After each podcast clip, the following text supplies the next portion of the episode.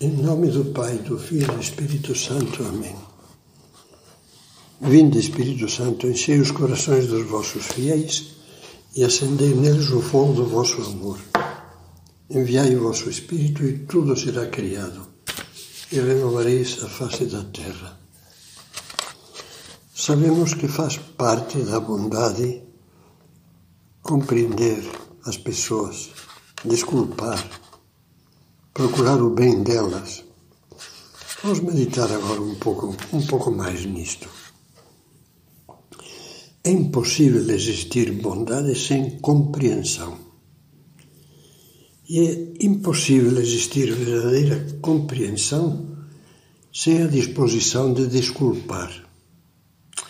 Todas as vezes que julgamos uma pessoa e concluímos como, como quem dita uma sentença ele ou ela é assim, é insuportável, é maçante, é preguiçoso. Estamos condenando essa pessoa. Ao fazer esses juízos, colocamos nos outros uma etiqueta como se faz num frasco ou num inseto colocado numa coleção. E os fechamos nessa definição.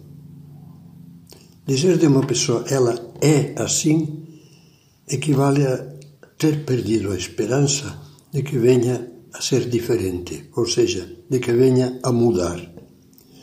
Como se partíssemos da base de que vai ser assim para sempre e de que o máximo de bondade que lhe podemos dedicar é apenas sermos pacientes, suportar essa pessoa tal como ela é. Mas essa apreciação é inexata, está viciada porque todo ser humano tem na alma sementes de bondade latentes, mas reais, que podem ser desenvolvidas. Nenhuma pessoa consiste apenas nos defeitos que se notam exteriormente. Todas têm infinitas possibilidades de bem, que com a graça de Deus, seu esforço e nossa ajuda, um dia podem vir a ser belas realidades, virtudes por isso Cristo nos manda não condenar ninguém como se já estivesse, como se já estivesse acabado. O contrário de condenar é desculpar e esperar. O coração da pessoa boa está sempre inclinado a desculpar. Ao julgar os outros, evita usar o verbo ser. Fulano ou fulana é assim e prefere empregar o verbo ter. Essa pessoa, que como todos os filhos de Deus é potencialmente santa, agora por uma série de circunstâncias tem tal ou qual defeito. Mas isso não quer dizer que sempre deva tê-lo. É muito provável que uma porção de dificuldades a levem a comportar-se assim. É justo tê-las em conta Talvez essa pessoa seja grosseira porque não recebeu uma educação esmerada, ou arrogante porque foi humilhada e sente necessidade de se afirmar, ou impaciente porque lhe dói o fígado. Sempre há uma desculpa afetuosa que os bons olhos da bondade detectam. Uma desculpa com fundamento objetivo, real, que impede que julguemos esta ou aquela pessoa com dureza e ainda mais que a desclassifiquemos. Certamente os outros, como nós, têm defeitos, mas felizmente não estão acorrentados por eles como um sentenciado à prisão perpétua.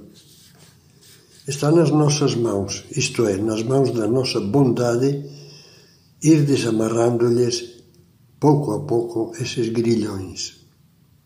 Esta é uma das tarefas mais delicadas do amor benigno não deixar ninguém de lado por impossível, antes de lhe dar uma mão, antes de ajudá-lo.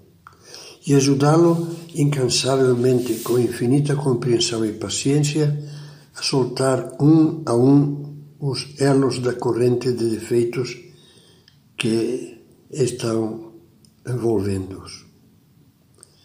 Naturalmente, isso pressupõe que saibamos confiar na capacidade de bondade das pessoas e, portanto, na sua possibilidade de mudar.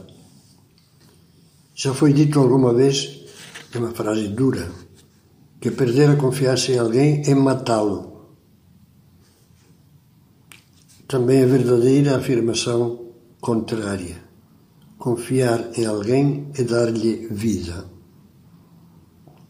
É claro que essa confiança não se confunde com a credulidade ingênua, que fecha os olhos e julga que afinal todo mundo é bom. A verdadeira confiança é outra coisa. Homem bom não fecha os olhos nem é insensível aos valores.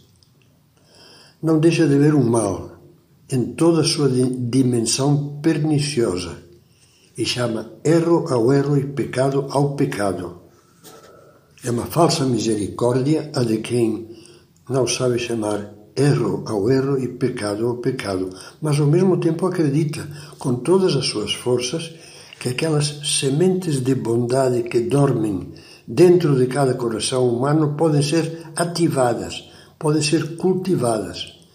Por isso, sem reclamar dos espinhos dos outros, trabalha para que neles desabrochem as rosas. O homem bom faz bem aos outros somente com a sua presença, pela força atraente das suas virtudes. E a mesma coisa evidente deveria ter sido dita da mulher boa. Quantas mães, quantas avós, só pela sua presença dão um ar, insum, insuflam um ar de bondade nos corações das pessoas queridas por elas. Mas o seu influxo benéfico não se limita a isso, a presença e o exemplo. Acabamos de ver que a pessoa boa tem a disposição de trabalhar, de fazer alguma coisa para que o bem apareça e, cresça nos outros. Para dizê-lo com poucas palavras, vive a serviço do bem dos outros. Não há dúvida de que este é um belo ideal de vida. Quem não desejaria passar pelo mundo deixando como Cristo uma esteira de bondade, fazendo o bem, como lemos nos Atos dos Apóstolos? Que a tua vida, como diz Caminho, não seja uma vida estéril, seja útil, deixa rastro, ilumina com o resplendor da tua fé e do teu amor essas palavras são um empolgante programa de bondade. Lembro-me agora de um livro que me causou impressão. Intitulava-se Viveu para Ninguém. Era um romance de um homem medíocre, vulgar, que passou pelo mundo sem deixar rastro algum. Desse se poderia dizer como um triste epitáfio que teria dado na mesma se nunca tivesse existido Seria muito doloroso que esse epitáfio se pudesse aplicar a nós. Pois bem, é hora de nos perguntarmos sinceramente o que nós deixamos de bom no coração e nas vidas dos que vivem e trabalham conosco. Como estamos contribuindo para o seu bem? Examinemos, pensemos isto a sério, pedindo luz a Deus. Comecemos por convencernos de que a primeira ajuda que devemos prestar-lhes consiste em não lhes criar dificuldades absurdas. Porque, infelizmente, com frequência somos mais obstáculo do que auxílio.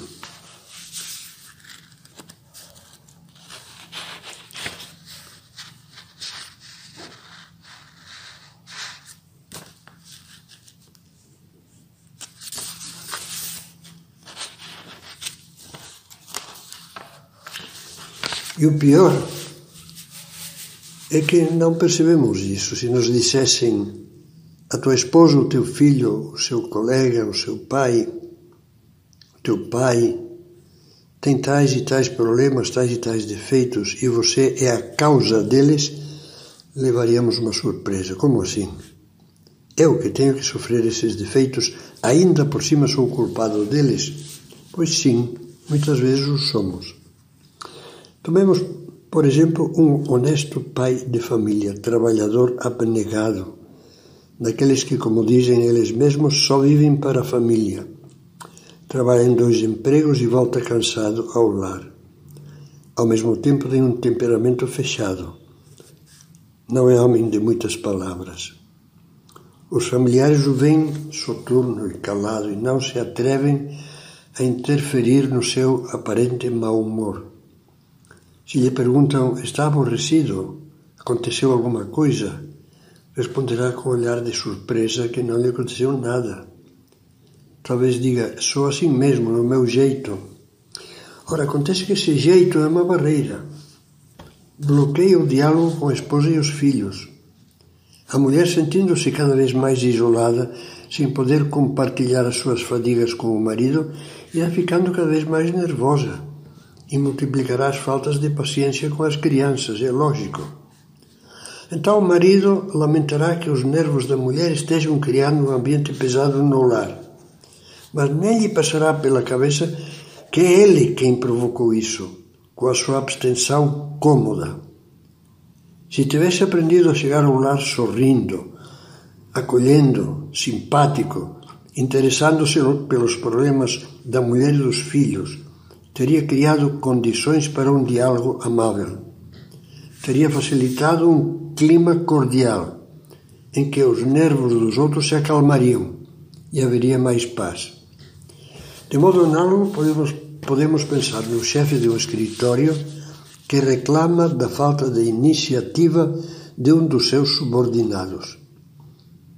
Acha que o homem se engarra no trabalho, que lhe falta entusiasmo e realiza suas tarefas de modo rotineiro, como que a contragosto. Certamente esse não seria o estado de ânimo ideal para um trabalho dinâmico e criativo, mas de quem é a culpa?